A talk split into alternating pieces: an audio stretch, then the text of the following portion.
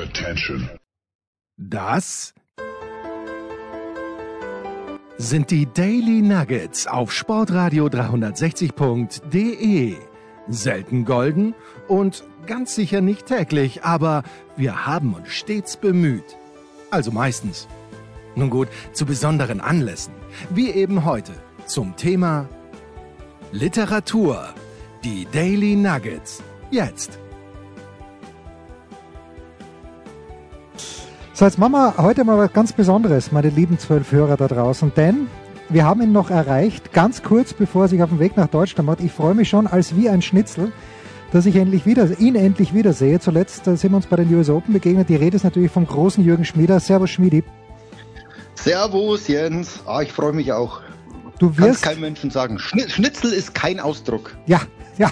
Und du bist, äh, ja, das, wird eine Zeit dauern, bis du nach München kommst, weil äh, du wirst die, aus gutem Grunde auch, die Republik durchgrasen. Ich habe, ein Hörer hat mir geschrieben, Lars Dörr, glaube ich, werde ihn in Rostock sehen. Geht's in Rostock los oder ist Rostock, ich kenne mich nicht ganz aus. Ich habe deine Lesereise nicht ganz en, äh, en Detail verfolgt.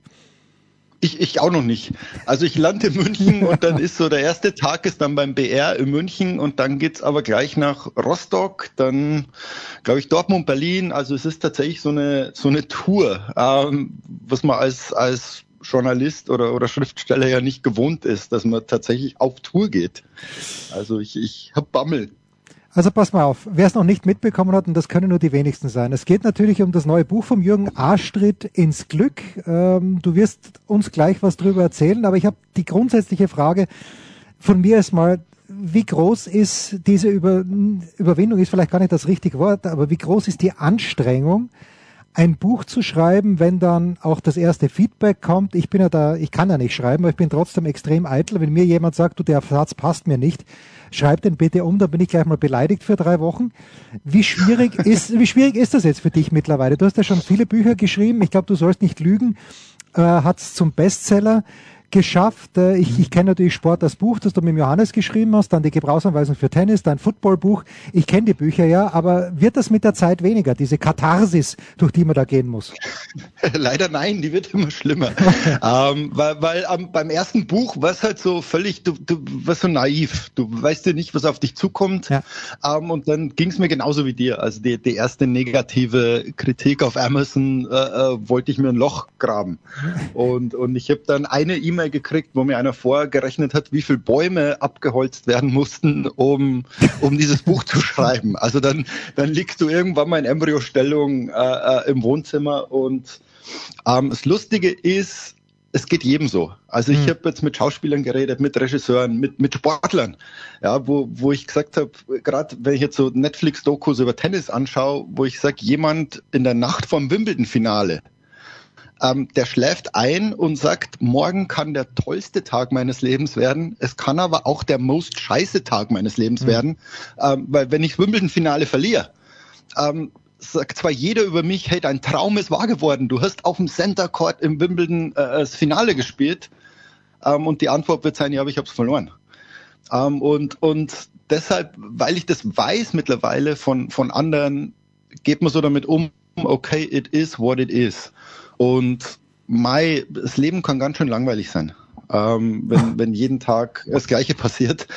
Ähm, deshalb darf ich mich jetzt nicht beschweren, dass seit einer Woche mein Puls irgendwie 180 sind, weil, weil diese Aufregung, äh, genau das habe ich ja vermisst. Also wo ich sage, wow, als ich damals Fußball gespielt habe, diese Aufregung, Freitagabend, äh, Samstag geht's dann endlich los und, und diese Aufregung spüre ich jetzt und, und jedes Mal, wenn ich mir denke, boah, ist das scheiße, jetzt, jetzt reiß dich mal zusammen, äh, denke ich mir, das ist doch genau, was du wolltest. Du wolltest doch genau diesen Thrill und diese Aufregung, deshalb versuche ich es jetzt einfach zu genießen. Du hast ja bei deinen älteren Büchern, korrigier mich bitte, also nicht bei deinen Sportbüchern, aber bei Du sollst nicht lügen zum Beispiel, ich glaube mit einem Bein im Knast, da hast du ja absichtlich Versuche unternommen und hast die dann geschildert. Ja, also du, du, du, du hast einfach nicht gelogen für eine längere Zeit. Aber jetzt bei Arschtritt im Glück, da ist es ja tatsächlich so, dass das, was du beschreibst, das ist ja nicht, nicht freiwillig gekommen, sondern das war für dich ein Weckruf, den man sich ja jetzt im Nachhinein betrachtet, wenn man dich jetzt so sieht, dann denkt man sich, ja komm, wovon redet der Typ? Aber vor zwei Jahren ist es dir richtig beschissen gegangen. Niemand wusste das. Also ich weiß nicht, ob es Heiko wusste, aber ich wusste es nicht. Du hast es mir danach erst bei den US Open erzählt, wie beschissen es dir gegangen ja. ist. Das war, ist das der große Unterschied auch zu anderen Büchern, dass du da jetzt was machen musstest und nicht wolltest? Ja. Ja, es ist, äh, mich fragen jetzt Leute, die, die Interviews oder irgendwas machen wollen, schick doch mal vorher Fotos. Mhm. Und meine Antwort ist, Leute, diese Vorher-Fotos habe ich gelöscht, weil ich da scheiße ausschaue. Ähm, ich, ich wusste ja nicht, dass es vorher Fotos braucht. Also wo ich sage, hast du jetzt nicht so ein oben ohne Foto, wo du fett warst und nicht so, Hast du ein Foto, wo du scheiße ausschaust, auf dem, auf dem Handy gespeichert? Nein, das löscht du doch sofort. Ja. Ähm, und, und ich glaube, genau das ist, ist so letztlich der Unterschied, weil ich wollte nie wieder einen Selbstversuch machen. Ich habe gesagt, es ist vorbei. Ähm, das war eine schöne Zeit, aber man muss es nicht mehr machen. Und mein Schwager sagte dann zwei Wochen nach dem diabetischen Koma, als ich wirklich nur auf der Couch lag, nichts gesehen habe, ähm, tatsächlich, also es ging in dieser Zeit wirklich noch ums Überleben. Also mhm. das sagte die Ärztin, wir müssen sie jetzt erstmal die nächsten vier, fünf Wochen am Leben halten. Dann können wir schauen, äh, ob wir den Zustand verbessern. Und das sagte mein Schwager. Äh, ich glaube, natürlich wird Jürgen ein Buch darüber schreiben und wird dann wahrscheinlich auch noch reich damit. Und also das Buch wäre da, der, der, Reichtum fehlt noch. Ähm, aber der, der ahnte das schon. Und, und das Witzige daran ist, wie du sagst, wir haben uns dann bei den US Open gesehen, was ja eigentlich schon neun Monate später ist. Mhm. Und Leute, die, die mich kannten, haben einfach gesagt, ey, was ist denn mit dir los? Also nicht nur, nicht nur körperlich und die haben natürlich gesehen, okay, jetzt hat er 30 Kilo abgenommen und, und er ist fit und er treibt wieder Sport, sondern was die bemerkt haben ist, ey, wir kennen dich überhaupt nicht. Mhm. Also dieser, du bist ein komplett anderer Mensch. Warum bist du so gut gelaunt und, und so zufrieden mit dir? Und, und dann kam natürlich immer, hey, welche Diät verwendest du denn eigentlich? Welches Fitnessprogramm? Und, und als ich dann immer gesagt habe, gar keins, hm. ähm, dann, dann sind die alle völlig fertig, weil, weil die wollen hören, hey, ich habe die Thor-Diät gemacht oder das in drei Wochen zur, was weiß ich, Strandfigur. Und aus diesem Gedanken, als die gesagt haben, also jetzt wollen wir mal wissen, was du eigentlich gemacht hast, um so eine 180-Grad-Wende zu sehen. Ich meine, Jens, du kennst mich, äh, ich war manchmal aggressiv, ich war manchmal schlecht gelaunt, äh, äh, unzufrieden und so weiter. Und, und wo ich dann gesagt habe, okay, ich, ich erzähle euch, was ich gemacht habe. Hm. Und, und dann sagten Freunde, ja, ey, das musst du aufschreiben, weil das kann tatsächlich jedem Mann ab, ab 30, 35 ähm, helfen, weil, weil ich glaube, mein, meine Botschaft ist, ich bin kein Fitness-Influencer, ich bin kein Ernährungsberater, sondern ich bin so wie jeder äh, der, der mit 20 mal Sport getrieben hat, dann halt dicker wurde, sich ein bisschen gehen hat lassen, also life got in the way. Hm. Ähm, und der dann einen Weg gefunden hat, sich zu ändern. Und ich glaube, damit kann ich doch sehr, ich glaube, damit können sich sehr viele Leute identifizieren, weil sie sagen, schau mal, mir geht's genauso wie diesen Vollidioten. Ähm, und, und meine Botschaft ist, wenn ich vom diabetischen Koma zu, zu so einer fitten Version schaffe, äh, dann, dann kann es wirklich jeder. Arschtritt ins Glück von Jürgen Schmiede, erschienen bei äh, Penguin Random House, äh, in, also in der Verlagsgruppe, für die ich tatsächlich mal, mhm. ein Praktikum gemacht ähm, für Random House. Ja, in New York am Times Square hatten sie damals noch dieses große Gebäude. Das war, das war der geilste Sommer fast meines Lebens. Äh, meine damalige Freundin, spätere Frau, wenn die auch noch dabei gewesen wäre, dann wäre es wirklich überragend. Aber es war auch so sehr, sehr toll.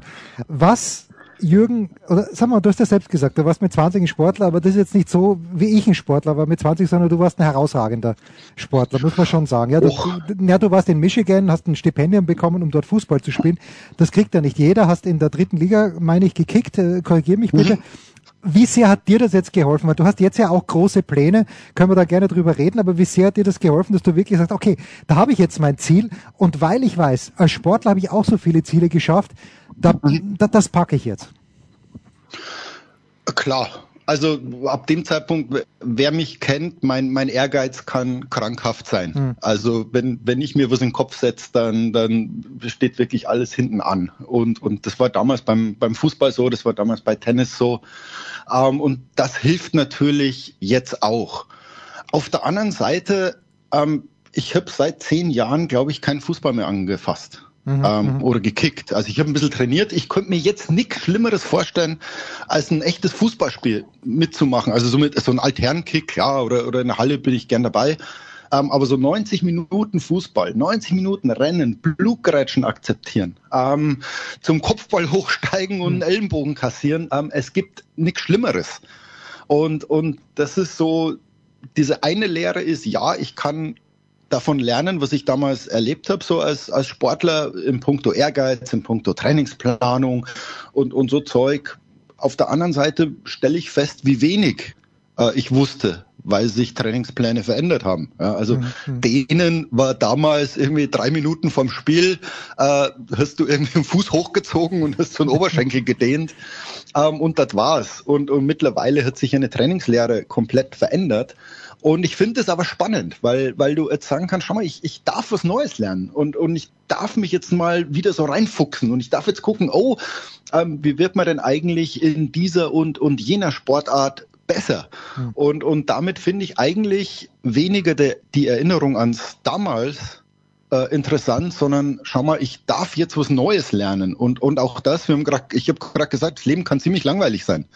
Und, und wenn du, wenn für dich nur irgendwie dreimal die Woche Fußball äh, ist, dann wird's für mich langweilig. Mhm. Und, und für mich ist der Reiz, und das ist meine Midlife-Crisis. Also ich habe irgendwie kein Interesse an einer 18-jährigen Freundin, ich, ich habe kein Interesse an einem Porsche, meine Midlife-Crisis ist eindeutig. Ähm, ich treibe wieder siebenmal die Woche Sport und will so fit wie möglich werden. Äh, das ist meine, meine Midlife-Crisis, ganz klar. Also meine Frau sagt, ja, leb's aus. Äh, Wenn es das ist, bist wenigstens aus dem Haus. Naja, wie bei Thomas Muster damals. Komm, komm heim mit 50. Ja, ja, und, und ich meine, wenn man dich sieht auf Instagram, hat Hanni ja auch ein bisschen was davon. Jetzt äh, ganz, ganz deppert dahergesprochen. Äh, das, deine, ist, da, das ist letztlich, Jens, das ist letztlich die, die ganz große Botschaft, wo ja. du sagst, ähm, auch bei der Partnerschaft, man, man sagt immer, oh, wir sind füreinander da oder, oder wir tun das füreinander. Ähm, da haben meine Frau und ich erst vor ein paar Wochen so, so, ein, so einen Spruch gehört und haben gesagt, das ist richtig. Äh, ich will die beste Version für dich sein. Und, und da, um das zu tun, muss ich mich aber um mich selber kümmern. Hm. Also ich muss fit werden, ich muss zufrieden sein, ich muss mich ausleben, weil, weil wenn ich jetzt als Mensch glücklich, zufrieden, gut gelaunt heimkomme, ist es genau wie du sagst, dann hat meine Frau auch was davon. Und, und umgekehrt ist es genauso, wenn meine Frau mich mal rausschmeißt aus der Wohnung und sagt, ich brauche jetzt hier vier Stunden Ruhe für meine Kunst, ähm, kann ich jetzt beleidigt sein. Kann so, oh, ich will aber jetzt hier Computer spielen, bla, bla, bla. Ich kann aber auch sagen, wenn ich heimkomme, wird meine Frau zufrieden sein, die hat ihr, ihr Hirn freigekriegt, weil sie Kunst machen durfte. Äh, und mit dieser Version bin ich sehr, sehr glücklich. Also der, der Spruch von uns ist, ich kümmere mich um mich selbst für dich. Und, und wenn du das tust, bist du plötzlich auch ein ziemlich cooles Vorbild für deine Kinder, hm. finde ich. Du bist ja äh, wer dich regelmäßig in der Süddeutschen Zeitung liest, du, du setzt ja die, die zarte Pfeile an. Nicht das grobe Holz, ja. sondern die wirklich zarte Pfeile. Und äh, wenn man das Buch jetzt so liest, ein Arschtritt ins Glück, dann merkt man das halt auch. Es ist jetzt nicht dieser klassische, ich weiß, wie es geht, folgt mir bitte, sondern ja. das, äh, weil sowas funktioniert aus meiner Sicht nicht. Äh, hättest es denn irgendwas nee. gegeben, was bei dir funktioniert? Äh, du, du musst es ja fein machen, weil wenn man einen gewissen Anspruch hat, dann geht das nicht zu sagen, komm, ab morgen hast du einen durchgetakteten Plan. Wie, wie war die ja. grundsätzliche Idee dahinter? Die, die grundsätzliche Idee ist, ähm, stell dir vor, du willst ein Dunking schaffen, ähm, du würdest aber doch niemals Shaq fragen, wie das geht. Hm, ja, klar. Weil, weil Shaq sagt nur, ja, nimm den Basketball in eine Hand, und dann rein. springst du drei Zentimeter äh, und haust das Ding in den Korb. Und, und so geht's mir, sowas bei mir, wo ich gesagt habe, ich bin jetzt zu Anfang Mitte 40, ähm, ein 20-jähriger Fitness-Influencer kann sich mit mir nicht identifizieren. Ja. Der, der, also wenn ich dem folge, das, das funktioniert nicht. Ja, oder auch Leute, die die Ernährungspläne machen, wo ich sage, ja, also die Hälfte von deinen Rezepten, A, schmecken sie mir nicht. Also werde ich sie mir sowieso nicht machen. Hm. Und es sind Zutaten drin, die ich jetzt mit meiner Diabetes zum Beispiel gar nicht essen darf. Das bedeutete für mich, ich, du musst deinen komplett eigenen Weg finden. Und, und ich glaube so, wie du sagst, ich, ich habe quasi bei Null angefangen. Ich habe ja. gesagt, okay, der, der unfitte, ungesunde Schmieder, äh, der will jetzt fit werden. Und wie machen wir das denn jetzt? Und so kam es, dass du plötzlich das Forschen anfängst. Und, und wir haben gerade gesagt, ich mag es, mich in was reinzufuchsen. Ähm, und in dem Fall war es halt nicht, ich will jetzt Klavier spielen oder ich will jetzt ähm, äh, äh Tennis spielen lernen, sondern mein Hobby wurde, wie wird man denn als Anfang mit 40er, als ganz normaler Typ, als stinknormal, normale Socke, äh, so fit wie es geht. Und, und das war das Experiment letztlich. Und deshalb, äh, wie du sagst, das Buch ist jetzt nicht hier, du machst jetzt die Schritte A, B, C, D, E und dann klappt's, sondern das Buch ist eher, schau mal, äh, ein paar Gedankenanstöße, wenn du dich damit identifizieren kannst und hier war meine Lösung, äh, übernimm doch was für dich, weil ich merke es an meinem Sohn, der tut nichts, was ich ihm sage. Mhm. Aber wenn der mir zuschaut und sagt, oh, schau mal, ah, Papa geht trotzdem jede Woche zum Sport, der ist immer pünktlich, äh, dann, dann macht er vielleicht mit. Und, und so hoffe ich es bei den Lesern auch, dass, dass die jetzt mich anschauen und sagen, also eigentlich ist es relativ einfach, was der gemacht hat. Ähm, und wenn es dieser normale Arsch schafft, dann, dann kann ich es auch. Und, und darum geht's im Buch. Also ich bin jetzt kein, kein Anführer und kein, kein Influencer, sondern dass die sagen, ey, der Typ ist wie ich. Und, und ach, schau mal, diese fünf Ideen finde ich ganz cool, die mache ich jetzt auch. Und, und genau so soll es sein. Das heißt also, wenn man zu Jürgen, und ich werde ja auch mindestens eine Lesung besuchen von Jürgen, äh, es ist nicht zu befürchten, dass er wie äh, Tom Cruise in Magnolia draußen auf der Bühne steht und äh, was hat er immer ge Respect the Cock hat er, glaube ich. Das kann natürlich auch vorkommen ja. in Lesungen von Schmieder, aber es ist jetzt nicht die Grundbotschaft bei dir?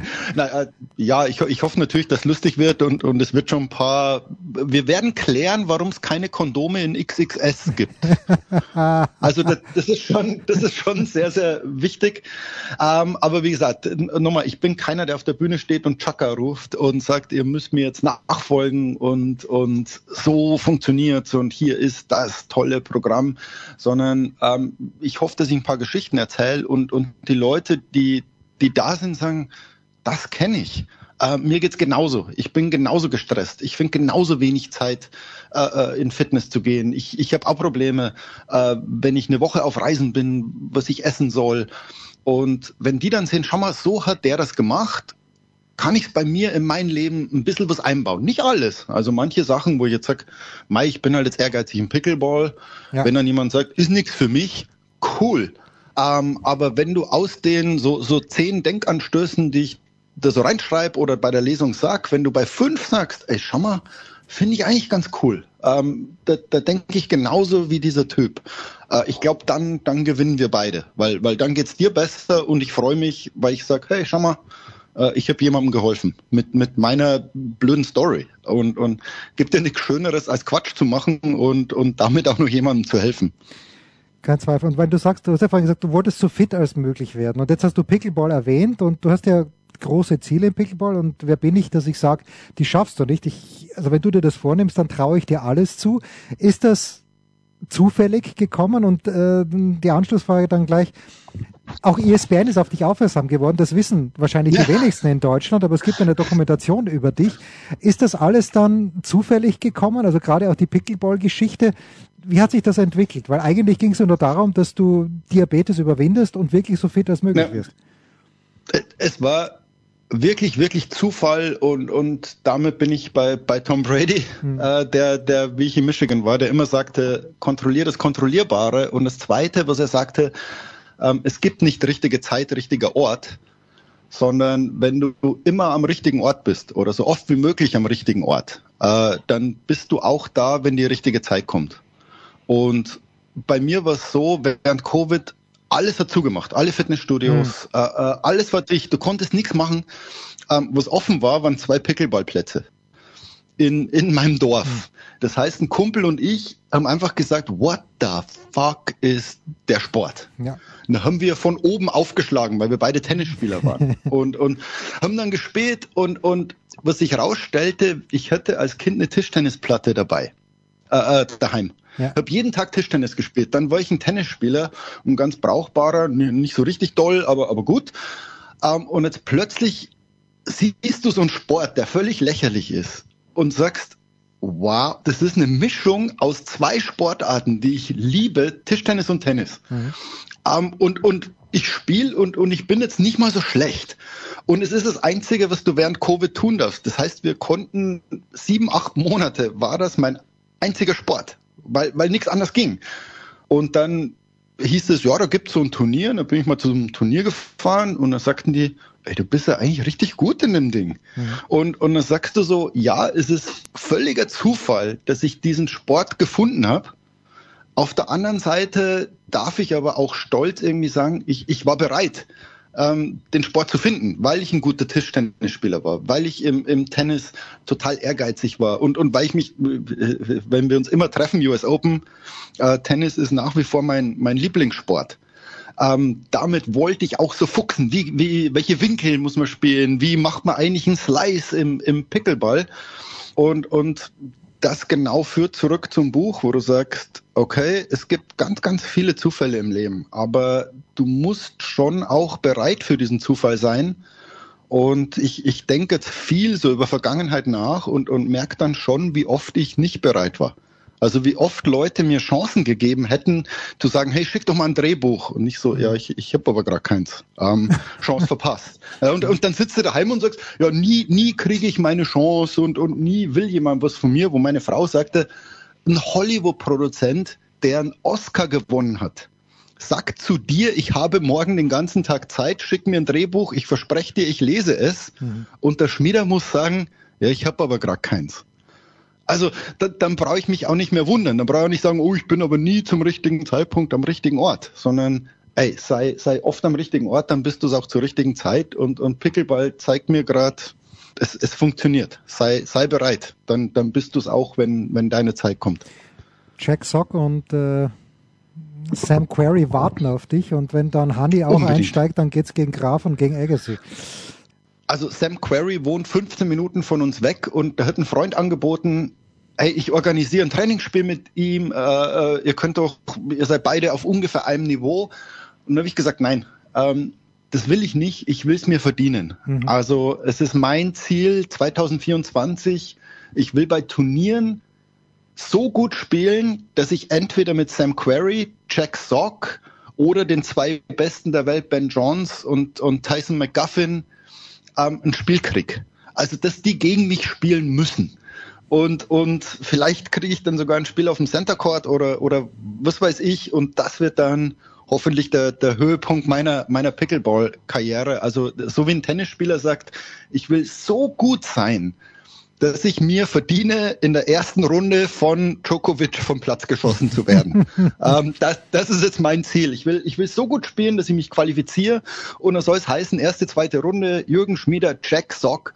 Und er kann nicht anders als gegen Jürgen Schmieder spielen. Ich finde, ähm, das ist so von meinem Vater, als ich mit, mit 13 ein Trikot der deutschen Nationalmannschaft haben wollte, hat mein Dad gesagt, nee, das, sowas verdient man sich, das kauft man sich nicht. Stark. Und, und so ist es auch. Ich, ich will dieses Duell, ich, ich habe ja ein Nationalelf-Trikot von der Autorennationalmannschaft, also irgendwie so auf kleinerem Niveau habe ich es mir dann irgendwie verdient. Und so ist es auch. Also wenn ich schon kein Tennisspiel gegen Jack Sock und, und Sam Query kriege, dann zumindest ein Pickleballspiel. Und, und das sind so Ziele, glaube ich, die man als Mensch braucht, wo man sagt, äh, dream doch, also träum doch mal groß und, und wenn es letztlich nichts wird, dann, dann hast du es vielleicht eine Nummer kleiner geschafft. Also dann spielst du halt nur gegen die, dann schießt dich halt die Nummer 10 vom Platz. Also ich, ich hätte jetzt auch nichts dagegen, äh, wenn, wenn Tsitsipas mich vom Platz schießen würde. Äh, äh, kein Problem, weil, weil ich kann dann trotzdem sagen, dieses Duell habe ich mir verdient. Arschtritt ins Glück von Jürgen Schmieder, Support Your Local Bookstore. Äh, ist überall erhältlich. Mhm. Es gab früher mal auf unserer Homepage auch einen Amazon-Link, aber bitte, wenn es anders geht, holt euch die Bücher anders. Wir werden uns sehen Mitte März in München. Du hast ja schon gesagt, es geht nach okay. Rostock. Jetzt äh, Hand aufs Herz, wird die schwierigste Lesung oder ist es die einfachste Lesung zu Hause in Tirschenreuth?